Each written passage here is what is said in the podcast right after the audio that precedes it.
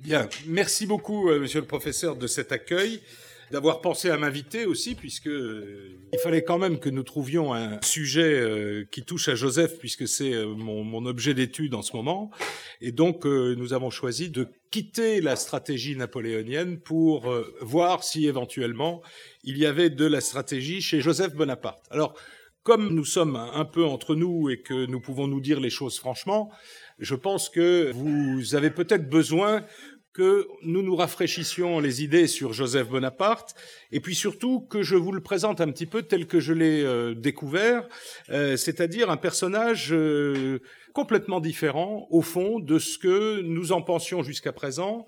Et ce que nous en pensions jusqu'à présent était surtout euh, dû au fait que son propre frère, Napoléon, lui avait euh, taillé une réputation assez euh, mauvaise dans les écrits de Sainte-Hélène, puisque, mis à part le fait que Napoléon admet dans les écrits de Sainte-Hélène que Joseph est un brave homme, intelligent, etc., tout le reste, tout ce qui concerne l'affaire espagnole, évidemment, Napoléon charge beaucoup son frère d'une responsabilité dont on verra qu'elle est au minimum partagée sur cette affaire. Donc, d'abord, en, préambule, si vous voulez, nous allons euh, rapidement euh, brosser le portrait de Joseph, non pas en entrant dans tous les détails, mais en rappelant un peu quelques traits importants, parfois méconnus, euh, du personnage. D'abord, premier élément, vous allez me dire, avoir fait tout ce chemin pour entendre des banalités pareilles, Joseph Bonaparte est le frère aîné de Napoléon. Le frère aîné veut dire deux choses en l'espèce. C'est que d'abord, dans la configuration et l'organisation d'une famille corse de la fin du XVIIIe siècle, être l'aîné, ça veut dire quelque chose. Ça veut dire qu'on est le chef de la famille et que, enfin, le chef de la famille, lorsque le père Charles, que vous avez euh, tout en haut à gauche, mourra en 1785, un conseil de famille désignera bien Joseph comme chef de cette famille. Être le frère aîné, ça veut dire, dans cette grande fratrie des Bonaparte, les deux seuls qui soient proches en âge et qui passent toute leur jeunesse ensemble, c'est Joseph et Napoléon.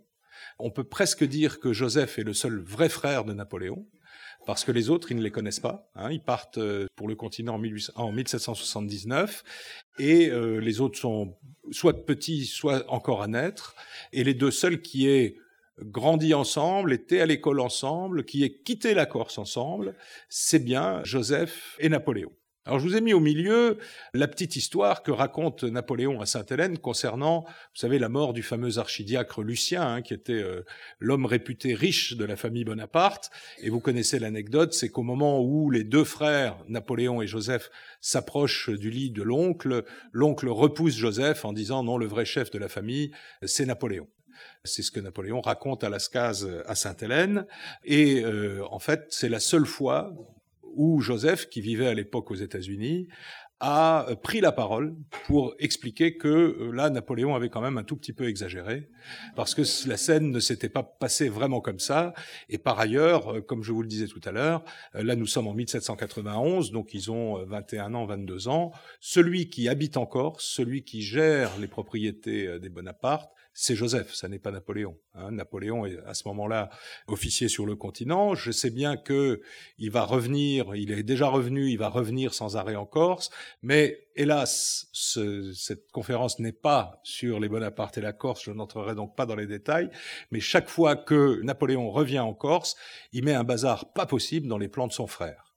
Joseph Bonaparte a été élu président du district d'Ajaccio, membre du directoire du conseil départemental de la Corse. C'est un personnage considérable en Corse pendant le début de la Révolution. Il est euh, dans les cinq personnes, cinq, six personnes qui gouvernent la Corse, et il est euh, surtout euh, soutenu par un monsieur dont vous avez sans doute entendu parler, qui est Christophe Salicetti, qui est à cette époque procureur général syndic de la Corse, c'est-à-dire une espèce de préfet, hein, pour simplifier, et qui et avec lequel il fait des coups politiques et des affaires financières, ce qui fait que au moment où les Bonaparte vont être expulsés de Corse, le chef de file et l'homme riche, c'est Joseph. Je vous rappelle d'ailleurs, mais sans vouloir dire du mal de Napoléon, que c'est quand même Napoléon qui provoque l'expulsion euh, des Bonaparte de Corse. On a toujours mis, bien sûr, tout ça sur le dos de Lucien à cause de son fameux discours où il critiquait Paoli. Mais en fait, celui qui a véritablement mis le bazar en Corse, c'est euh, Napoléon. Et Joseph était à ce moment-là le véritable chef de la famille. Il le reste d'ailleurs jusqu'aux événements de Vendémiaire quand on regarde la correspondance de Joseph et Napoléon jusqu'en Vendémiaire, on s'aperçoit que celui qui est suppliant à l'égard de Joseph, celui qui a besoin de Joseph, c'est Napoléon. Pour ceux qui connaissent un peu cette correspondance de jeunesse, il y a toute une série de lettres au cours desquelles ils parlent d'affaires, ils veulent acheter des terres, etc. Alors on disait toujours que, en fait, euh, Napoléon, prévoyant, bien sûr, voulait acheter des terres en Bourgogne pour être, devenir un notable, etc.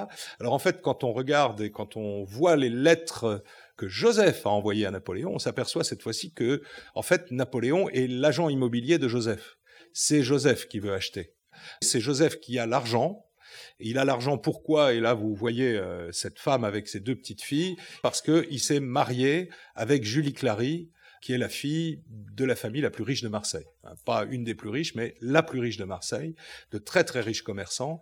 Et euh, Joseph, qui est en plus commissaire ordonnateur des guerres, c'est-à-dire celui qui passe les commandes et fait les achats, donc j'aime autant vous dire qu'il y a un peu d'argent qui est resté collé au doigt. Joseph a quand même beaucoup, beaucoup, beaucoup d'argent à ce moment-là, et c'est lui qui fait vivre la famille Bonaparte. Je sais bien que la légende veut que ce soit Napoléon qui ait coupé sa solde en deux pour aller aider sa pauvre mère, etc. Mais bon, on peut un petit peu l'oublier euh, pour aujourd'hui. Les purs napoléoniens vont être un peu agacés hein, cet après-midi, mais euh, ils pourront aller voir l'exposition Napoléon stratège après, ça les consolera. Tenez un, exemple, mais on va pas faire beaucoup d'apartés, mais quand même celle-ci est assez drôle.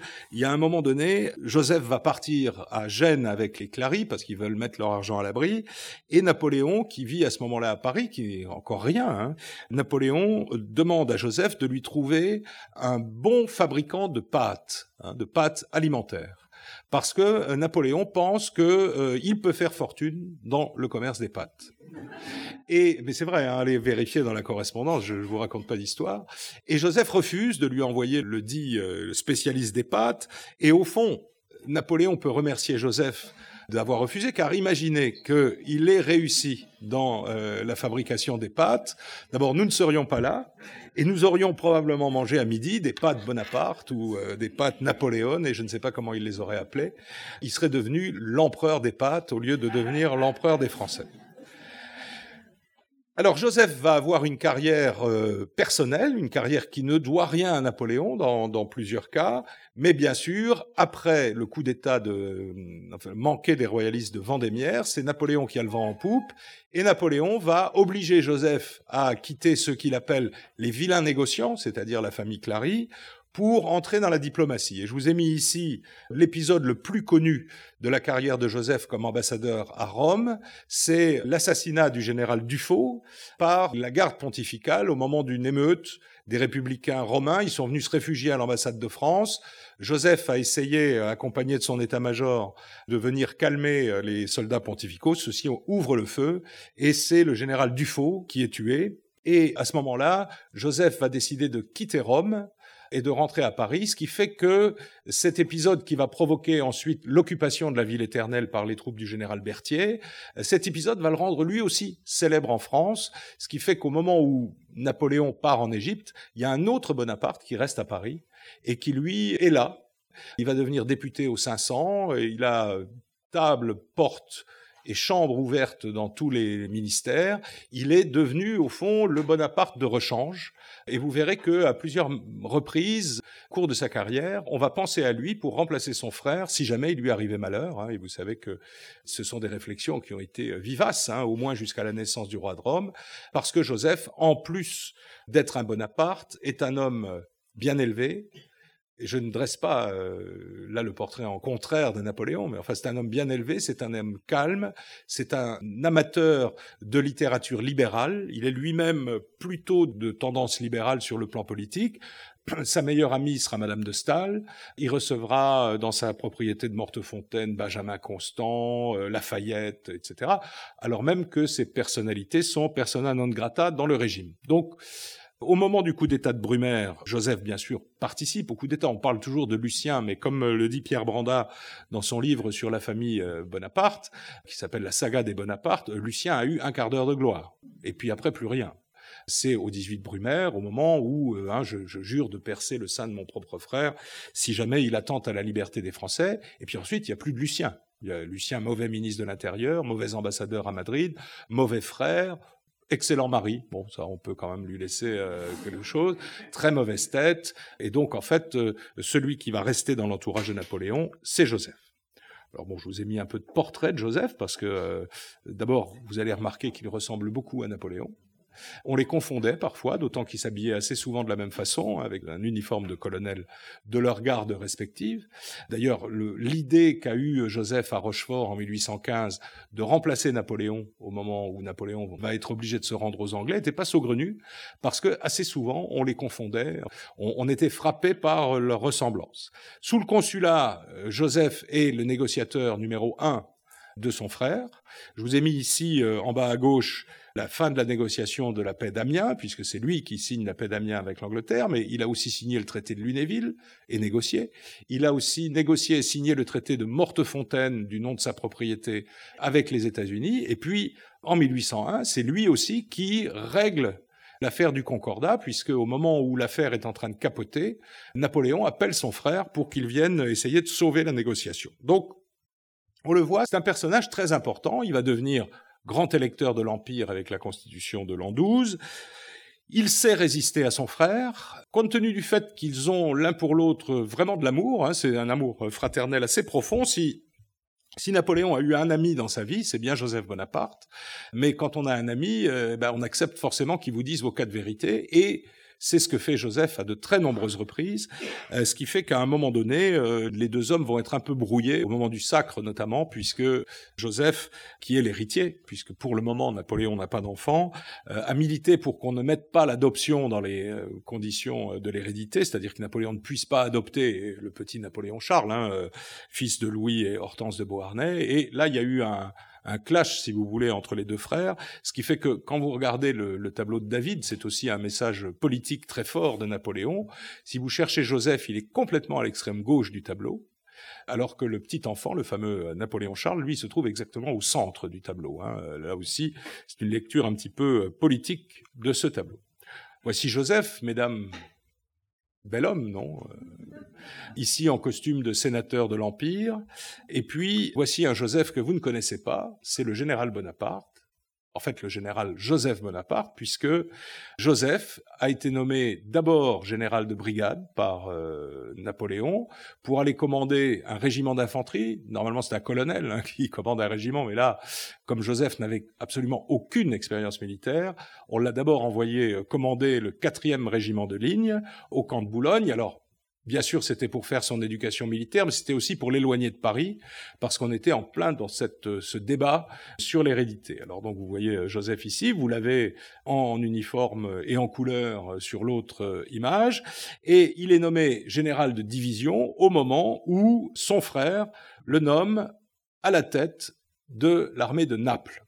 Alors après la bataille d'Austerlitz, Napoléon décide qu'il va euh, attaquer le royaume de Naples parce que le royaume de Naples s'est joint à la coalition. Il a créé donc une armée aux portes du royaume de Naples et il nomme commandant en chef de cette armée Joseph Bonaparte. Alors Joseph Bonaparte va être assisté pendant cette campagne énormément tout au long de sa vie par deux généraux, enfin maréchaux même euh, célèbres, à gauche Masséna, et à droite, Jourdan. Jourdan sera le quasi permanent chef d'état-major de Joseph Bonaparte, Jourdan détesté par Napoléon, mais adoré par Joseph. Masséna, personne ne l'aimait, mais il s'est bien entendu avec Joseph. Alors cette campagne est une campagne où, au fond, Joseph se comporte en stratège. Car au fond, qu'est-ce que c'est qu'un stratège? Un stratège, c'est pas quelqu'un qui sait gagner une bataille. C'est quelqu'un qui sait gagner une guerre, et c'est quelqu'un qui sait gagner la paix. La guerre en soi n'est pas un objectif. La guerre, je ne vais pas paraphraser ce que n'a pas dit Clausewitz, hein, que la guerre est la continuation de la diplomatie par d'autres moyens, mais c'est quand même un peu ça.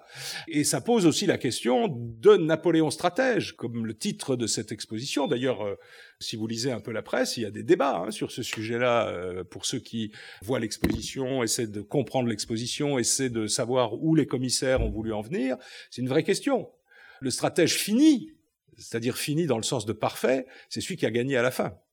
Et je suis désolé d'avoir à dire que personne n'y voit une critique de Napoléon, mais qu'à la fin, il n'a pas gagné. Et que par conséquent, la question de savoir si il est véritablement un stratège, qu'il soit un tacticien hors pair et unique dans l'histoire, ça, il n'y a aucun doute là-dessus. Le problème, c'est qu'est-ce qu'on fait de sa victoire? Et là, sur l'opération de Naples, on peut dire quand même que Joseph a été un stratège, absolument pas un tacticien, c'est-à-dire qu'il ne s'est pas occupé des opérations militaires, il a tranché dans les décisions à prendre. Est-ce qu'on va directement vers Naples? Est-ce qu'on assiège Gaète qui résiste? Est-ce qu'on descend vers le sud et ainsi de suite? Il a donné quelques ordres. On a, on a bien sûr ses papiers sur ce sujet, mais il a laissé aux manœuvriers, à ceux qui savaient faire manœuvrer des armées, Masséna euh, le premier, il les a laissés conduire les opérations pour lui couronner cette stratégie par la victoire et la réussite de la mission que lui avait confiée son frère, c'est-à-dire s'emparer de Naples et y installer un gouvernement provisoire. Évidemment, gouvernement provisoire, et vous savez comment tournent les choses après, c'est que Joseph va être placé sur le trône de Naples par Napoléon. Alors juste pour vous resituer un petit peu ce personnage que Napoléon nous a présenté à Sainte-Hélène comme indolent, comme euh, incapable de prendre une décision, comme très hésitant, on a euh, dans les archives, d'ailleurs les archives Joseph Bonaparte qui sont aux archives nationales et que évidemment personne n'était euh, allé voir, on a les, les feuilles d'ordre qu'il a données à ce moment-là. Et quand on lit ces feuilles, on n'est pas vraiment en présence d'un homme indolent, indulgent, faible, etc. Alors, on pourrait presque dire qu'il a joué son petit Napoléon pendant la campagne de Naples parce que les ordres ressemblent véritablement à ce qu'on peut lire sous la plume de Napoléon. Et c'était probablement aussi le mode de commandement de l'époque. Et euh, pour un personnage mou, euh, par exemple, on a une lettre de lui, un général qui euh, fait fusiller des insurgés. Alors il dit, mais je vous, je vous déconseille de faire fusiller les insurgés. Alors tout le monde se dit, voilà, il est mou. Je vous conseille de les pendre parce que si vous les pendez, ils vont servir d'exemple à tous ceux qui seront euh, autour de vous. Par exemple, il va relever des généraux de leur commandement parce qu'ils ont mal agi, parce qu'ils ont euh, pillé. Et là aussi, on voit une forme de vision stratégique.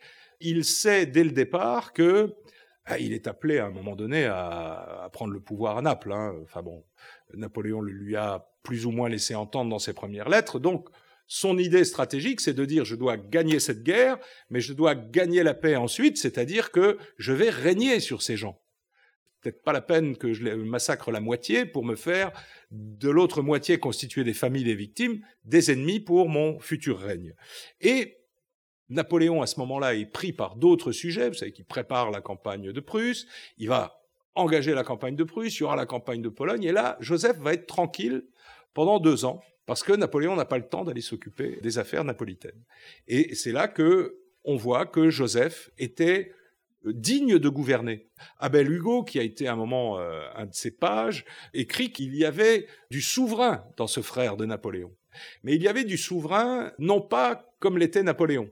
On est complètement frappé. Alors, les premières conférences que j'ai faites sur Joseph Bonaparte, j'avais une comparaison euh, aisée de dire qu'un chef d'État ne travaille pas toute la journée, puisque c'était François Hollande à cette époque, le président de la République. Là, aujourd'hui, je suis un petit peu embêté par euh, le chef d'État euh, vibrionnant, se levant à 4 heures du matin, réveillant son chef de cabinet à minuit, etc. Mais enfin, ça, c'est du Napoléon. Enfin, je veux dire, compare pas évidemment le président Macron à Napoléon, mais c'est un peu ça. C'est-à-dire, Napoléon était souverain du matin au soir. Quand il allait se promener, il continuait à penser aux affaires et ainsi de suite. Passer des heures et des heures dans son bureau à étudier des dossiers sur les points les plus précis. Ça, ça n'était pas normal à l'époque de Napoléon ça n'était pas un empereur normal, pour reprendre. Euh, mais oui, ça marche moins bien depuis qu'il est parti. Hein. Euh, et donc, euh, euh hélas. Euh, et donc, mais non, je, plaisantais évidemment. Et donc, Joseph va être un souverain de son temps, c'est-à-dire un souverain qui ne gouverne pas dans les moindres détails, mais qui, là aussi, encore une fois, va donner une vision stratégique des choses, s'entourer de professionnels des questions. Par exemple, il fait venir Pierre-Louis Redrer, qui est un des fondateurs de la fiscalité euh, française pendant la Révolution. Il le fait venir à Naples pour réorganiser complètement le système fiscal, et lui va trancher. Alors, il travaille, bien sûr, mais il travaille comme un souverain de son temps, c'est-à-dire que, grosso modo, le travail, c'est le matin, et l'après-midi, eh bien, ce sont les visites, ce sont les audiences, ce sont les promenades, c'est la chasse, parce que c'est comme ça que ça se passait pour les souverains de cette époque. Et Joseph va réaliser un assez bon travail à Naples, dont il ne va pas profiter, comme vous le savez, puisque euh, c'est Murat qui va lui succéder en 1808, et euh, il n'y a pas de descendant Murat dans la salle, Il y a toujours un descendant Murat dans la salle, mais là, pas aujourd'hui. Donc, euh, bon, faut quand même reconnaître que Murat a quand même pas mal profité du nettoyage des finances publiques, de l'organisation euh, scolaire, etc., qui avait été mise euh, en place par Joseph. Donc, déjà, je veux dire, si on prend comme définition stratège, c'est-à-dire celui qui sait un petit peu où il veut aller, s'en donne les moyens et ne gâche pas toutes ses chances, on peut dire que sur Naples, ce commandant en chef a été plutôt stratège. Alors maintenant, on va bien sûr aborder plus directement encore le thème de notre séance d'aujourd'hui. Et évidemment, nous avons tous été élevés dans le mépris de Joseph Bonaparte. Évidemment, s'il n'y avait pas eu Joseph, Napoléon aurait bien sûr, se serait emparé de l'Espagne. Pour en faire quoi? Si on lui avait posé la question, je ne suis pas sûr qu'il aurait pu y répondre tout de suite. Il aurait fallu qu'il réfléchisse un petit peu. Mauvais roi, mauvais général, mauvais gestionnaire, mauvais frère, mauvais frère aussi. Le résultat, ben, vous le connaissez, ce sont ces caricatures, euh, cette réputation. Hein, Alors vous voyez que les Anglais dessinent Joseph comme Napoléon, c'est donc eux aussi ont remarqué que les deux hommes se ressemblaient. J'en ai d'autres. Ah oui, la fameuse légende espagnole de Pepe Botella, hein, Jojo la bouteille, traduirait-on chez nous. Vous voyez en haut à gauche, c'est une étiquette euh, actuelle hein, d'une boisson euh, espagnole, comme quoi la réputation est restée. Hein. Alors à l'époque, on a évidemment fait quantité de caricatures, vous le voyez bien sûr pris dans les bouteilles. Alors, l'origine de cette affaire est assez difficile à connaître. Soit on a vu beaucoup de bouteilles euh, devant le Palais Royal à la sortie euh, d'un banquet, soit il a pris un décret sur les eaux de vie, donc euh, on s'est dit ah il favorise la production d'eau de vie, c'est parce qu'il en boit, etc., etc. Ce qu'il faut savoir, c'est que lorsque Philippe V est monté sur le trône euh, d'Espagne, on l'appelait euh, Philippe la Bouteille. Donc comme quoi, quand un Espagnol ne vous aime pas, il finit toujours par vous traiter d'ivrogne. Et donc euh, voilà, c'est un peu. Alors pour terminer sur ce sujet escabreux, toute sa vie, évidemment, puisqu'on l'appelait Pepe Botelia, les gens qui étaient invités à dîner avec Joseph regardaient ce qu'il buvait. Hein, ça, alors bon. Et là, sincèrement, quand vous regardez les mémoires, vous avez des, alors pas des dizaines, mais enfin des cinquaines de, de témoignages où les gens vous disent ce qu'ils boivent, parce qu'évidemment, c'était devenu un sujet. Euh, et alors, le résultat, c'est qu'il buvait quasiment pas. Il buvait un peu comme son frère, c'est-à-dire un demi-verre de vin coupé d'eau glacée, ce qui avait l'air d'être la boisson euh, favorite des Bonaparte, et point final, quoi. Il n'y avait jamais le petit whisky, le, petit eau de vie, le petit porto, que sais-je encore. D'ailleurs, la caricature espagnole a tellement bien fonctionné que, euh, alors on l'a d'abord dit euh, ivrogne, on l'a dit borgne, ensuite on l'a dit manchot, bossu, etc. Ce qui fait que parfois, lorsque Joseph Bonaparte s'arrêtait dans un village et se faisait reconnaître comme étant le roi, les gens disaient non, c'est pas vous, c'est pas vous, vous n'êtes pas bossu. Bah, si, bah, c'était pourtant lui. Bon, voilà, il a bénéficié de cette réputation. Alors, l'Espagne euh, de cette époque, je vous la mets là parce que comme on va euh, peut-être être amené à citer des villes, il faut quand même qu'on puisse s'y retrouver un petit peu. Alors, d'abord, quel est le but stratégique de Napoléon en Espagne? On va commencer par lui. D'abord, les circonstances de la prise du pouvoir par les Français en Espagne sont des circonstances assez bizarres. Vous vous rappelez sans doute que le roi Charles IV est un roi un peu indolent, mais qu'il a un premier ministre Godoy qui euh, a le double avantage d'être très travailleur et d'être l'amant de la reine, et que, ma foi, ce ménage à trois fonctionne qu'à un cas à la tête de l'Espagne, jusqu'à rendre furieux le prince des Asturies, le petit Ferdinand, lequel Ferdinand déteste le Premier ministre et, au fond, se met aussi à détester ses parents. Coup d'État, arrestation, menace de procès, Charles IV abdique, Ferdinand devient Ferdinand VII, et puis Charles IV reprend son abdication, si bien que euh, viennent de Paris des propositions de médiation, d'arbitrage, que sais-je encore. Or, il se trouve qu'à ce moment-là, tout le nord de l'Espagne est occupé par une armée française, non pas pour occuper l'Espagne, mais pour aller au Portugal, où Napoléon a décidé de punir la dynastie des Bragances, de continuer son commerce avec l'Angleterre. Alors le Portugal à cette époque est une authentique colonie britannique. Les Anglais, ils sont comme chez eux. L'exemple le plus direct, c'est euh, pourquoi les Anglais raffolent-ils de Porto hein? Bien tout simplement parce que pendant des siècles, ils ont été euh, aux commandes de cette grande zone de production euh, de ce Porto. D'ailleurs, Wellington, comme Churchill et comme quelques autres, était un ivrogne, mais personne ne le lui reproche jamais.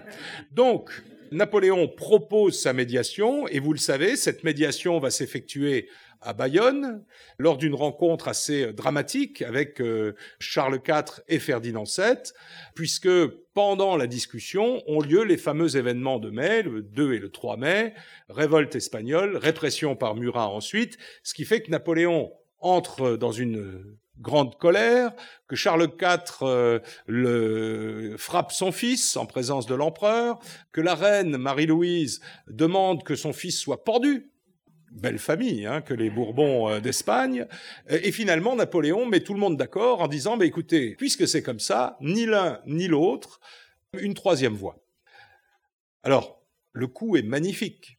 C'est-à-dire qu'on n'a pas tiré un coup de fusil, et on vient de récupérer euh, le deuxième pays d'Europe en superficie, 11 millions d'habitants, un pays que l'on croit riche, mais qui ne l'est pas du tout. Ça aussi, il y a toute une littérature sur la richesse de l'Espagne qui a complètement euh, leurré euh, Napoléon sur l'Espagne. L'Espagne était riche de ses colonies. Or, l'Espagne n'a plus accès à ses colonies depuis plusieurs années à ce moment-là.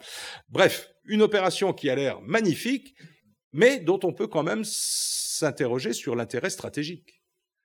Si l'Espagne avait été un grand ennemi de la France, on aurait dit, bon, d'accord, il fallait le faire, euh, c'était stratégiquement utile. Or, l'Espagne était le meilleur allié de la France depuis 1795. D'ailleurs, quand vous regardez la carte, mais même sans la regarder, vous le savez, les Espagnols n'ont pas beaucoup de voisins. Ils n'en ont même qu'un seul, enfin, à part le Portugal, mais là, maintenant, il est euh, sorti d'affaire. La prise de contrôle de l'Espagne était, sur le plan stratégique, une ânerie parce qu'il n'y avait pas besoin. C'est-à-dire qu'on allait dépenser des moyens pour obtenir ce qu'on avait déjà. C'était un peu du gaspillage. Dès le début, avant même la nomination de Joseph Bonaparte, l'agitation va commencer en Espagne. C'est-à-dire que immédiatement après avoir dépensé une énergie politique pour rien, Napoléon sait que tout ça ne va pas être facile. Alors, c'est un peu pour ça qu'il fait appel à Joseph. Il a d'abord pensé à Louis. Louis est roi de Hollande à ce moment-là, mais Louis se prend pour un Hollandais et euh, refuse euh, ce trône. Donc finalement, il écrit à Joseph, rejoignez-moi à Bayonne, j'ai peut-être quelque chose pour vous. Hein, en gros, hein, c'est comme ça que ça se passe. Et Joseph, bien sûr, entre être roi de Naples il faut voir la, description que font de Naples les fonctionnaires français à cette époque. Enfin, j'ai fait une conférence là-dessus à Naples, euh, mais je me suis excusé déjà pendant cinq minutes avant de commencer parce que c'était. Mais au fond, il n'y a pas de napolitain non plus. Au fond, c'était tellement vrai, quoi. Hein. Les lettres que Roderer, ministre des Finances, adresse à sa femme sur Naples sont euh, extraordinaire. Après, vous allez vous promener dans la rue et vous vous rendez compte que euh, ça n'a pas changé. Et donc, euh, plutôt que de régner à Naples, Joseph se dit, bah oui, une des plus grandes monarchies du monde, l'Espagne, hein, quand même. Alors c'est l'image qu'on en a à l'époque. Nous, aujourd'hui, on sait que tout ça, c'était vermoulu, ça ne fonctionnait plus, la société était arriérée, etc. Mais à l'époque, l'Espagne, c'était quand même quelque chose. Puis l'Espagne, c'était les colonies d'Amérique du Sud, c'est-à-dire de l'or à profusion, des produits coloniaux, enfin, tout ce qui faisait tourner les économies européennes à cette époque-là. Donc, ben, Joseph va, euh, bien sûr, rejoindre son frère et va être nommé par son frère roi d'Espagne. D'ailleurs, dans la proclamation que Napoléon euh, adresse aux Espagnols, il commet une espèce de faute de goût euh, majeure, puisqu'il dit ⁇ Je vous donne comme roi un autre moi-même hein. Alors moi, si j'étais le frère, je serais déjà pas content, évidemment. Et puis c'est l'air de dire, bah attendez, vous voyez, euh, c'est presque de moi dont vous auriez besoin, et donc je vous envoie l'autre moi-même. Bon, c'est que mon frère, mais enfin quand même, voilà. Et si vous voulez, déjà psychologiquement, on a compris à ce moment-là hein, ce qui va se passer. Et euh, Joseph, d'ailleurs, lui-même le comprend assez vite parce que dès qu'il entre en Espagne pour rejoindre Madrid, il va constater que le pays est à feu et à sang les choses ont très très vite démarré parce que dans chacun des villages, dans chacune des villes de quelque importance, se sont créées des juntes insurrectionnelles, alors euh, parfois pas du tout organisées, parfois complètement prises en main par le clergé. Et puis il faut dire aussi, et on l'oublie parfois, il y a une armée espagnole. Et cette armée espagnole, qui est pas loin de 100 000 soldats, cette armée, elle ne se rallie pas au pouvoir français.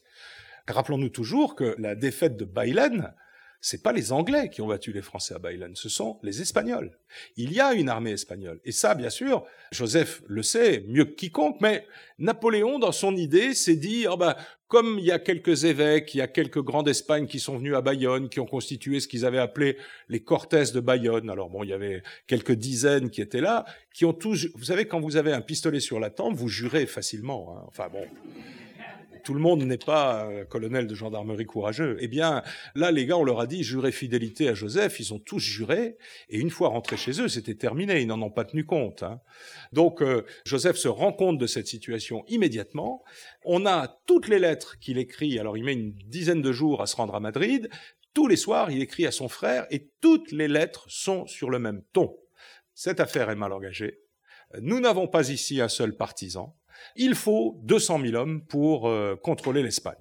Et Napoléon, les réponses, c'est du genre, euh, oui, mais qu'est-ce que vous y connaissez?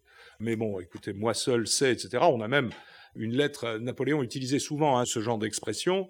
On a un jour, Joseph lui écrit en lui disant, vous, ô empereur, qui régissez tout l'univers. Il fallait quand même oser hein, écrire comme ça à, Napoléon. Il fallait bien que les deux frères fussent proches. Donc Joseph, dès le départ, a compris que les choses ne vont pas euh, aller de soi. Alors, rapidement, Joseph entre à Madrid. C'est juste deux jours après la capitulation de division française à Baylen. Madrid est découverte. Et donc Joseph doit immédiatement évacuer Madrid. Il y reste dix jours. Napoléon va revenir en Espagne, vous le savez, en décembre 1808 et réinstaller son frère sur le trône à Madrid. Alors à partir de là, on peut se demander, parce que c'est vraiment là que commence le règne de Joseph, Napoléon a, nettoyé le paysage, encore que il part avant la fin de la campagne et laisse Soult s'occuper de l'armée anglaise qu'il était en train de tailler en pièces, ce que Soult ne parviendra pas à faire. Donc là aussi, euh, une petite responsabilité du chef. Quoi, hein. Il était en train de terminer le travail, et puis il dit d'ailleurs à Joseph dans une lettre, je vais m'absenter 20 jours. Parce que vous savez qu'à Paris, Talleyrand Fouché discute beaucoup de la succession, que l'Autriche est en train de réarmer, donc je m'absente 20 jours et serai de retour en février. Comme il écrit ça en décembre, 20 jours, ça n'amenait pas complètement en février, mais enfin bon, peu importe, c'est Napoléon, il a le droit de se tromper. Alors à ce moment-là, qu'est-ce que c'est que l'objectif stratégique de Napoléon. D'abord, euh, bah, le but qu'il va afficher, c'est de dire je vais rétablir mon frère sur le trône. Sous-entendu pour lui rendre le gouvernement de l'Espagne. À ce moment-là, il est hors de question pour Napoléon d'annexer, de réunir l'Espagne à l'Empire. Enfin, c'est un trop gros morceau à avaler, hein, vous imaginez. Euh, on n'a jamais vraiment avalé euh, la Hollande, on a eu beaucoup de mal à avaler les départements italiens. Imaginez l'Espagne, hein, avec la taille du pays et la, la nombreuse population. Donc, on peut se dire, voilà, son objectif stratégique, c'est de permettre à euh, Joseph de gouverner et d'arrimer ainsi un peu plus, mais comme je vous l'ai dit, c'était déjà le cas auparavant, d'arrimer un peu plus l'Espagne au système continental français. Si nous étions un Napoléon en chambre, ce que nous sommes très souvent, voilà ce qu'on se dirait. On dirait voilà, bon, j'ai un objectif stratégique. Alors en réalité, c'est pas du tout ça que va faire Napoléon. Napoléon va Rappelons-nous que nous sommes là en 1808, début 1809. Napoléon a signé la paix de Tilsit en 1807. Et là, vraiment, pour ceux qui ont regardé de près sa carrière, il y a vraiment un changement de braquet mental hein, chez Napoléon. Après Tilsit, il est vraiment l'empereur de l'univers. C'est-à-dire que rien ni personne ne doit lui résister. C'est vraiment le moment de basculement du règne de Napoléon. Toujours si nous étions Napoléon en chambre, en 1807, Napoléon avait tout gagné. Il a battu la Russie, il a battu l'Autriche, il a battu la Prusse, il a fait des traités de paix qui ont placé la France vraiment en situation de prépondérance en Europe, il a nommé des rois un petit peu partout dans sa famille, lesquels se débrouillent plutôt pas mal en situation de paix. Voilà, dans notre chambre, nous, Napoléon, nous dirions, bon ben voilà, ça y est, j'ai gagné la partie, maintenant je vais consolider tout ça. À partir de 1807, Napoléon va avoir des choix à faire. Il choisit déjà pas la consolidation de l'empire. Il va choisir de continuer la progression de cet empire parce qu'il ne tolère pas euh, la négociation. En fait, il veut imposer toujours la prépondérance française. Et on peut le dire, tous les choix qui sont faits à partir de 1807 sont mauvais. D'ailleurs, on n'invente rien, puisque quand même, à la fin, je vous rappelle qu'à la fin, ça se termine plutôt pas très très bien pour l'Empire français. Et parmi ces choix, il va y avoir le choix des opérations en Espagne, parce que, contrairement à ce que Napoléon aurait dû faire pour l'Espagne, il va vouloir pratiquement la gouverner directement depuis Paris, puis depuis Erfurt, puis depuis Varsovie, puis depuis Moscou, etc., etc. Et donc déjà, il ne laisse pratiquement aucune marge à son frère. Vous savez sans doute qu'au moment où Napoléon reprend Madrid, en 1808, il va prendre ce qu'on appelle les décrets de Chamartin, qui sont des décrets impériaux, impériaux dans un royaume qui n'est pas l'Empire, etc. C'est très juridiquement, euh, Maître Dupont-Moretti se régalerait hein, avec un dossier pareil il prend des décrets qui abolissent l'Inquisition, l'Inquisition espagnole, alors on nous en chante, etc. Mais c'était mignon comme tout, l'Inquisition espagnole à cette époque-là. Elle était dirigée par un dénommé Llorente, qui était le plus grand libéral espagnol, encore plus libéral que les afrancesados. C'était vraiment un truc vraiment en, pleine déliquescence, ça existait parce que voilà, il fallait mettre ses bonnets pointus et compagnie, ça amusait tout le monde, mais il n'y avait plus vraiment d'action, euh, on va dire, maléfique. Enfin bon. Deuxième chose, il abolit le régime féodal, et pourquoi est-ce que c'est Napoléon qui fait ça? Alors évidemment, on va dire oui, parce que Napoléon est le fils de la Révolution. Il voulait lui-même donner la liberté aux Espagnols. Tu parles, oui. C'est que en réalité, Napoléon a voulu donner à tout le monde à ce moment-là une leçon en disant voilà, vous avez été incapable de garder Madrid, vous avez été incapable de mettre en un temps record ce pays dans la modernité, mais tout le monde sait bien que c'est pas comme ça que ça se passe. Hein, il suffit pas de prendre le texte, il faut ensuite euh, l'appliquer, puis il faut s'adapter aux populations auxquelles on a affaire. Et puis il va donner des ordres pour que la répression soit terrible. C'est-à-dire qu'il choisit une tactique qui est contraire à l'intérêt stratégique de Joseph. Parce que l'intérêt stratégique de Joseph, c'est évidemment de régner et de gouverner, de pacifier ce pays. Alors, il n'est pas opposé euh, à la répression, hein, on fusille quand même encore pas mal hein, sous le règne de Joseph Bonaparte, mais euh, il est quand même plutôt pour aller vers une réconciliation. S'il doit régner sur ce grand pays de 11 millions d'habitants, il faut quand même, à un moment donné, qu'il ait des amis dans ce pays et que la population adhère. Et puis Joseph a aussi comme objectif bah, d'être un peu indépendant de Paris. Non pas de sortir de l'Alliance française, mais simplement de pouvoir gouverner le pays comme lui l'entend et d'ailleurs, Joseph a très rapidement compris l'Espagne. Hein. On a de lui des écrits. On a d'abord, il s'est entouré quasiment que d'Espagnols lorsqu'il était à Madrid. Alors évidemment, si on se met de l'autre côté et qu'on est les Napoléoniens convaincus, on dit ah, il s'est entouré que d'Espagnols. Oui, mais bon, c'était l'Espagne qui devait gouverner, hein, donc euh, tant qu'à faire, autant en prendre quand même quelques-uns. Dans le Conseil d'État espagnol qu'il crée, il y a deux Français sur 44 membres. Tous les autres sont des Espagnols. Son grand aumônier, c'est le fameux Llorente, le patron de l'Inquisition. D'ailleurs, euh, Joseph raconte plus tard, Joseph est un pur incroyant. Et le voilà roi très catholique. Donc il est quand même obligé euh, d'aller euh, à des processions, de se faire bénir, etc. À tout bout de champ, il le fait d'ailleurs de bonne grâce et avec beaucoup d'élégance, disent les chroniques. Et puis il va à la messe tous les matins. Sauf que il raconte dans ses mémoires que Llorente, qui était le grand aumônier, et lui s'enfermait dans la chapelle, s'asseyait face à face et parlait des affaires, des affaires politiques, des affaires religieuses, etc. Et puis à un moment donné, il disait bon, vous croyez que c'est bien? Ouais, c'est bon, on peut y aller. Il sortait de l'église et Joseph raconte dès le lendemain, la Gazette de Madrid imprimait le roi a entendu la messe à telle ou telle heure. Hein, voilà. Donc Joseph va faire beaucoup d'efforts pour euh, hispaniser un peu son gouvernement. Mais alors le gouvernement de Joseph, c'est pas grand chose, hein, puisque Joseph va à peu près régner sur les environs de Madrid. Il va à un moment donné avoir la possibilité, Napoléon va le laisser mener une campagne militaire en Andalousie. Et là, bah, il va faire comme il avait fait à Naples, c'est-à-dire qu'il va laisser le commandement concret sur le terrain, par exemple à Soult à ce moment-là, et ils vont occuper pratiquement toute l'Andalousie. Donc le royaume de Joseph, vous voyez, ça fait à peu près ça, puisque Cadix ne sera jamais prise. Et il y a d'ailleurs un épisode, c'est que à un moment donné, Joseph est pas loin de prendre Cadix, et que c'est Paris qui lui interdit de prendre Cadix. Or, vous savez que c'est là que va se constituer la junte euh, qui mettra fin à l'Espagne napoléonienne. Joseph va avoir affaire à pratiquement tous les maréchaux de l'Empire sont à un moment passés en Espagne. Hein. c'est un peu comme les généraux actuels de l'armée française, ils ont tous été à un moment en Yougoslavie. Ben là, c'est pareil. Tous les maréchaux sont allés en Espagne. Alors les trois principaux, je vous les ai mis dans des portraits peu connus, comme ça vous les reconnaissez pas tout de suite. À gauche, c'est Soult. Au centre, c'est Ney. Et à droite, bon, lui, on le reconnaît un petit peu, c'est Marmont. Ça va être les trois principaux. Et notamment, celui avec lequel Joseph va avoir le plus de problèmes, ce sera Soult. Parce que Soult, qui est un très grand militaire, il faut quand même bien le dire, a aussi une ambition, c'est de devenir roi du Portugal. Alors je sais bien qu'une de ses biographes une de ses rares biographes, nous dit que c'est pas vrai. Sauf qu'on a des tas de lettres et qu'on a surtout une lettre de Napoléon dans laquelle il dit mais ce fou de Soult qui veut devenir roi du Portugal. Bon.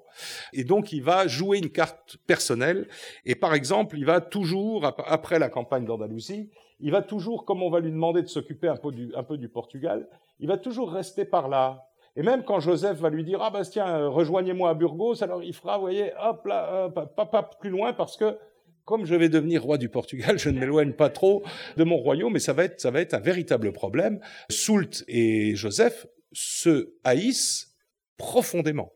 Vous savez que Soult est devenu plus tard président du Conseil de Louis-Philippe et ministre de la guerre, et que Joseph Bonaparte vivait à ce moment-là euh, en Amérique, et Soult a fait constituer pour mettre dans le dossier militaire de Joseph, euh, hein, il a fait constituer des témoignages défavorables.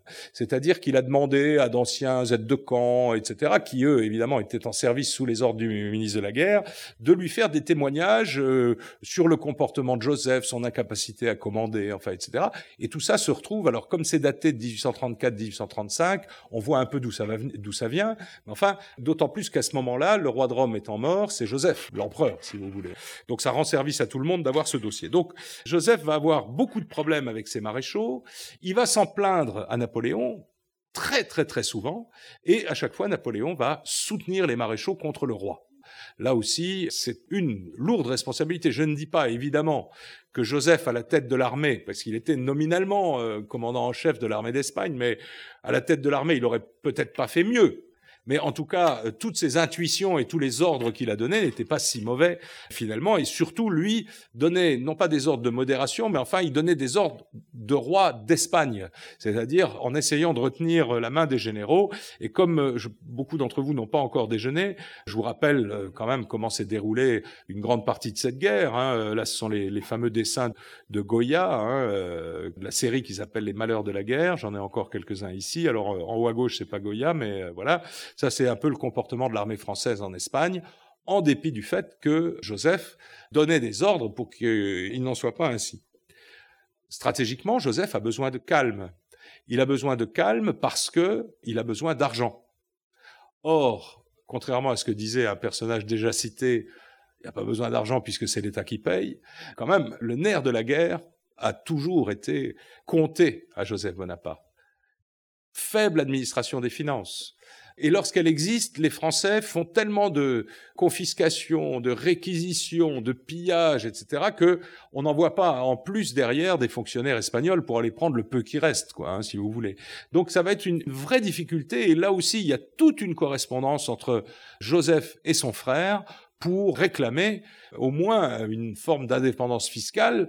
Mais vous savez que Napoléon avait un saint principe qui était que c'était les pays euh, sur lesquels se trouvait l'armée qui devaient la nourrir et l'équiper et payer tous ses besoins. Donc évidemment, comme à un moment donné, il y a eu pas loin de 300 000 soldats en Espagne, ça faisait quand même pour le budget français euh, une forme d'économie. Et puis ce que n'a pas laissé faire Napoléon aussi, c'est de laisser les Espagnols se gouverner eux-mêmes. Parce qu'il y a quand même un moment entre en 1810 et 1811 où la situation espagnole a été euh, stabilisée. Et où, au fond, on aurait pu dire, l'armée française va servir de force de maintien de l'ordre, mais on va installer une administration espagnole. Et en fait, c'est pas du tout comme ça que les choses se sont passées. D'abord, avec le soutien de l'empereur, les euh, maréchaux ont refusé d'accueillir euh, les envoyés euh, de Joseph. Il y en a même qui se sont fait tirer dessus. Alors évidemment, les plaintes, les plaintes, les plaintes, mais Napoléon donnant toujours raison à ses généraux, on n'a pas pu installer dans ces contrées qui avaient été relativement pacifiées, tout le nord à un moment donné était entre les, facilement entre les mains des Français, on n'a jamais pu installer cette fameuse administration espagnole, c'est-à-dire que bah, les objectifs tactiques de Napoléon heurtaient et même contredisaient les objectifs stratégiques de Joseph. Donc on n'avait pas de moment de répit et au fond Napoléon a euh, laissé passer cette bonne occasion de pacifier complètement l'Espagne. Et puis dernière euh, erreur tactico-stratégique, on va dire, de Napoléon, c'est qu'à partir d'un certain moment, il s'est complètement retiré des affaires.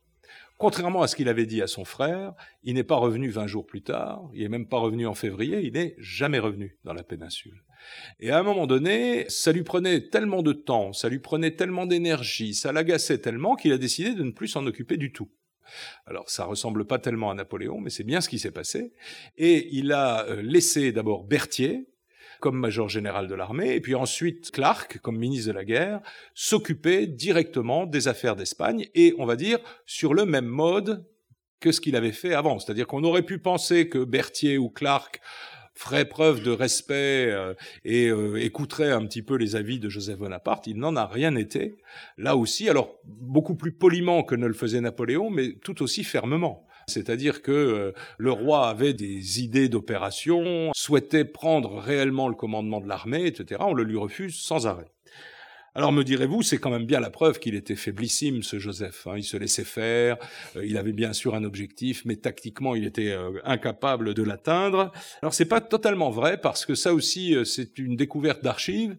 Joseph a démissionné à plusieurs reprises du trône d'Espagne, parce qu'on dit toujours, vous savez, il aimait bien les douceurs du trône, euh, etc. Alors, euh, Joseph est un amoureux de l'argent, un amoureux des biens, un amoureux des femmes aussi, puisqu'il en a eu une, euh, j'allais dire dans chaque port, mais dans chaque palais. Et puis, c'est un grand voleur. Ça, c'est vrai. C'est un immense voleur qui a fini sa vie, mais, mais riche comme Crésus aux États-Unis. Il a appris aux États-Unis ce qu'était la vie de cour euh, européenne. Il a montré ça aux Américains. Quand vous voyez les témoignages, aujourd'hui, vous allez à Philadelphie, puisqu'il s'est installé à la fin de sa vie dans la région de Philadelphie, il y a des associations d'amis de Joseph Bonaparte. Enfin, ça n'existe même pas à Corté, où il est né. Hein. Et on étudie, et on recherche ses meubles, et on recherche les petites médailles, et les petits machins, etc. Pour moi, ça a été vraiment une découverte, parce que vous vous dites, bon, bon vous entrez dans une bibliothèque en disant, euh, je vais étudier Joseph Bonaparte, le lendemain, on vous a présenté 40 personnes qui euh, travaillent sur Joseph Bonaparte, enfin comme des Américains, donc quand même, ça vous aide pas beaucoup, mais enfin euh, bon. Donc Joseph, tout ça est vrai de Joseph. En revanche, il s'est jamais accroché au pouvoir en Espagne, contrairement à ce que tout le monde a dit ensuite à la suite de Napoléon. Il y a non seulement des lettres où il écrit à Napoléon en disant bah écoutez puisque c'est ainsi reprenez ce trône donnez-le à quelqu'un d'autre moi je rentre chez moi et puis il y a même un acte d'abdication qui a été signé hein, à ce moment-là. Alors, euh, il a envoyé un acte d'abdication à Paris. Il l'a envoyé en fait à sa femme, Julie, qui elle ne l'a jamais suivi dans toutes ses pérégrinations, ce qui lui a permis d'avoir une femme et deux enfants à Naples, une femme et deux enfants en Espagne, deux femmes et quatre enfants après aux États-Unis. Elle ne l'a jamais suivi. Ils ont été assez peu ensemble. Alors, malheureusement, là, comme ça n'était pas une conférence spéciale, il y a quelques portraits de Julie Bonaparte qui montrent à quel point, bien qu'étant très riche, elle était très laide. Hein. C'était une femme qui était toujours malade, etc. Puis elle va vivre pourtant très longtemps. Puis elle aimait pas voyager, elle aimait pas la chaleur, elle aimait pas la poussière. Puis je pense qu'elle connaissait aussi un petit peu son Joseph, donc elle le laissait que leur mariage, on avait pris ses dispositions, puis c'était un, vrai mariage d'intérêt hein, en quelque sorte. Donc euh, bon, elle était un petit peu au courant de tout ça, euh, mais bon, elle laissait faire. Et donc restant à Paris, elle recevait, oui, juste la princesse Mathilde, donc la cousine de Napoléon III, écrit dans ses mémoires, parlant de Julie, Ma tante Julie a toujours été célibataire puisqu'elle était mariée à Joseph Bonaparte. C'est quand même bon. Et donc Julie reçoit les plaintes et comme Napoléon aime beaucoup Julie, elle est chargée par son mari d'aller euh, lui remettre l'acte d'abdication, la lettre de démission, etc.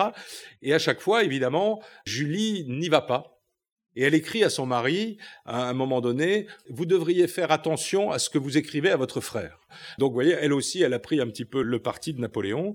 Donc, ça a aussi contrebalancé un peu cette image toujours qu'on a de Joseph Bonaparte qui aimait les richesses, etc. Il les aimait, c'est vrai, mais il les aimait pour lui, pas pour euh, la munificence de la cour. C'est lui qui a, vous savez comment s'appelle? C'est le palais de la Moncloa aujourd'hui où est logé le Premier ministre, qui est un, un petit palais qui à l'époque était un peu à la campagne, à Madrid. C'est Joseph Bonaparte qui l'a fait aménager parce qu'il voulait pas rester au palais royal. Ceux qui connaissent le palais royal à Madrid, c'est inhabitable, hein. enfin c'est beaucoup trop grand.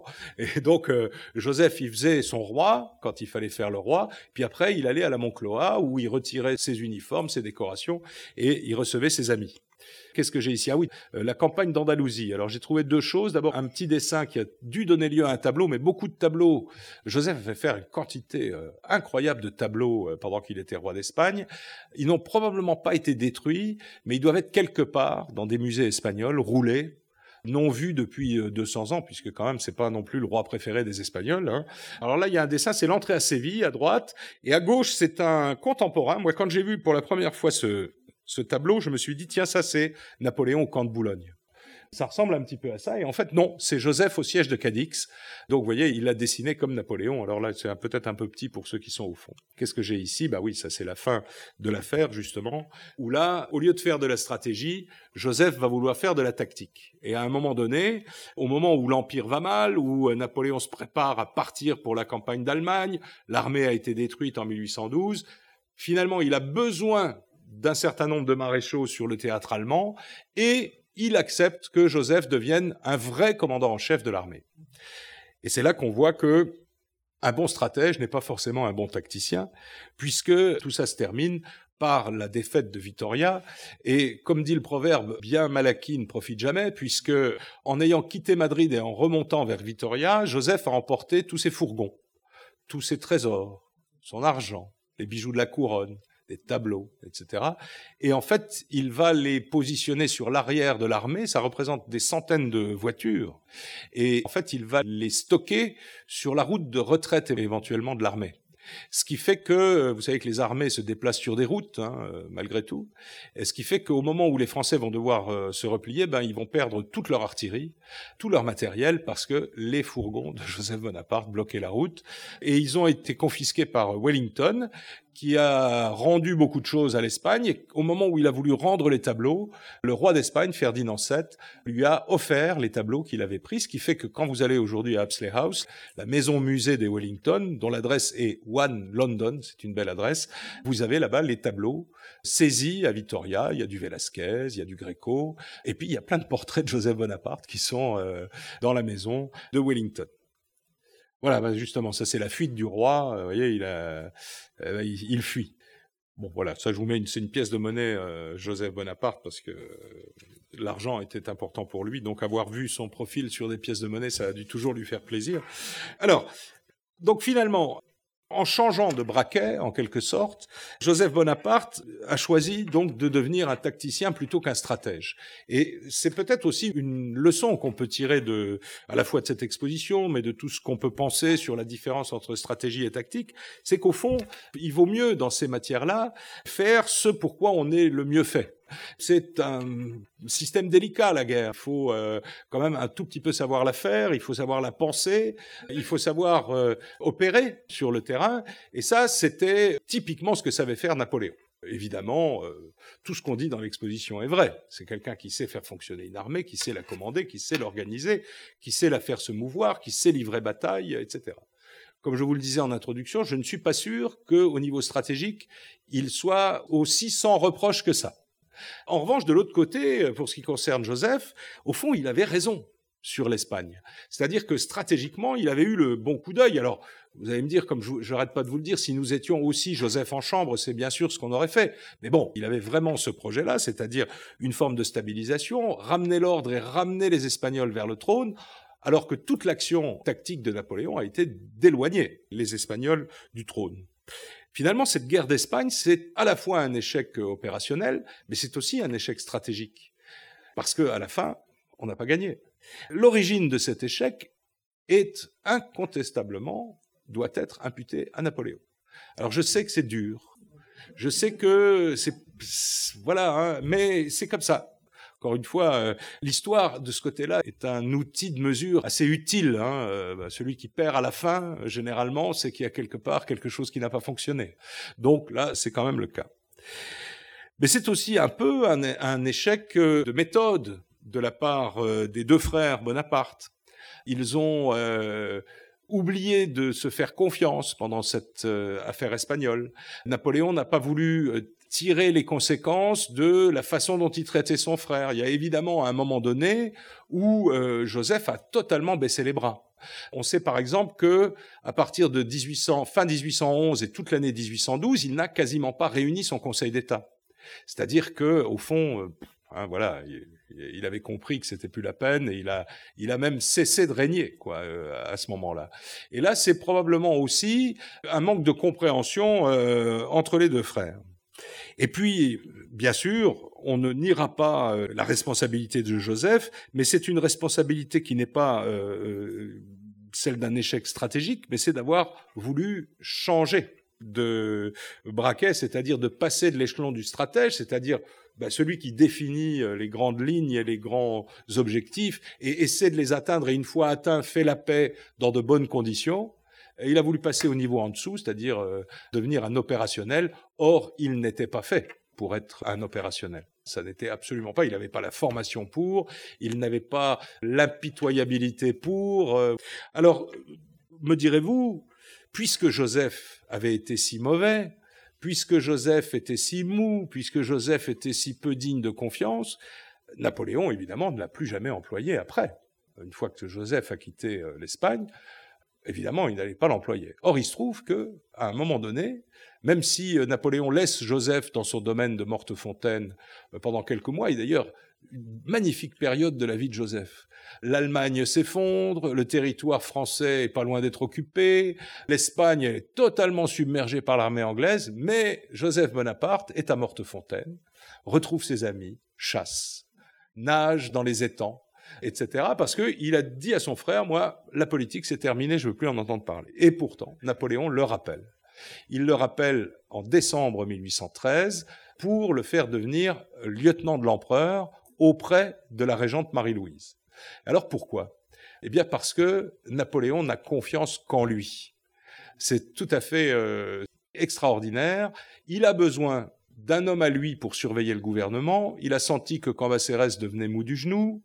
Il sait que Marie-Louise, même s'il lui a donné des cours en accéléré, même si elle s'est beaucoup améliorée, des cours de gouvernement en accéléré, vous avez Charles-Éloi Vial dans le cycle? Non, hein, il n'y a pas de stratégie de ce côté-là. Mais alors, vraiment, euh, après avoir lu euh, mon Joseph Bonaparte, lisez le, le Marie-Louise qui a été publié l'année dernière par Charles-Éloi Vial euh, aux éditions Perrin. Et vous redécouvrirez là aussi Marie-Louise. C'est-à-dire que nous sommes vraiment dans une période où l'histoire napoléonienne bouge encore, si je puis dire.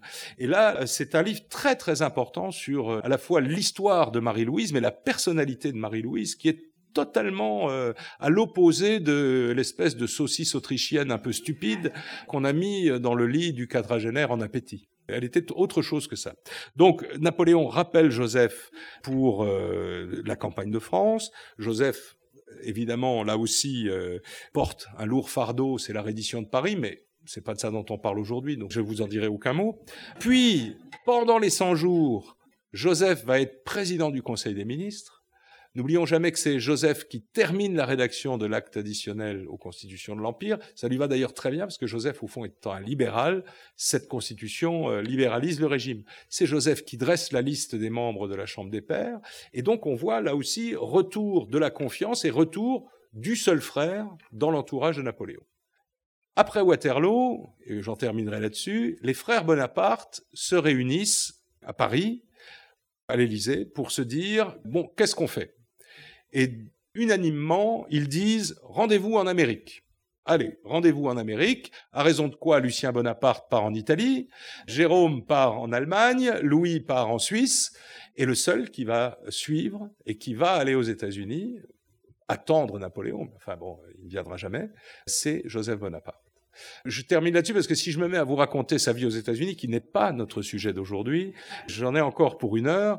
Voilà, simplement donc pour vous dire que finalement je suis venu un peu euh, perturber euh, le bel ordonnancement de l'exposition Napoléon stratège en vous disant qu'il ne l'était pas et que en revanche Joseph l'était. Alors je pense que la vérité doit être un tout petit peu entre les deux quand même. Merci.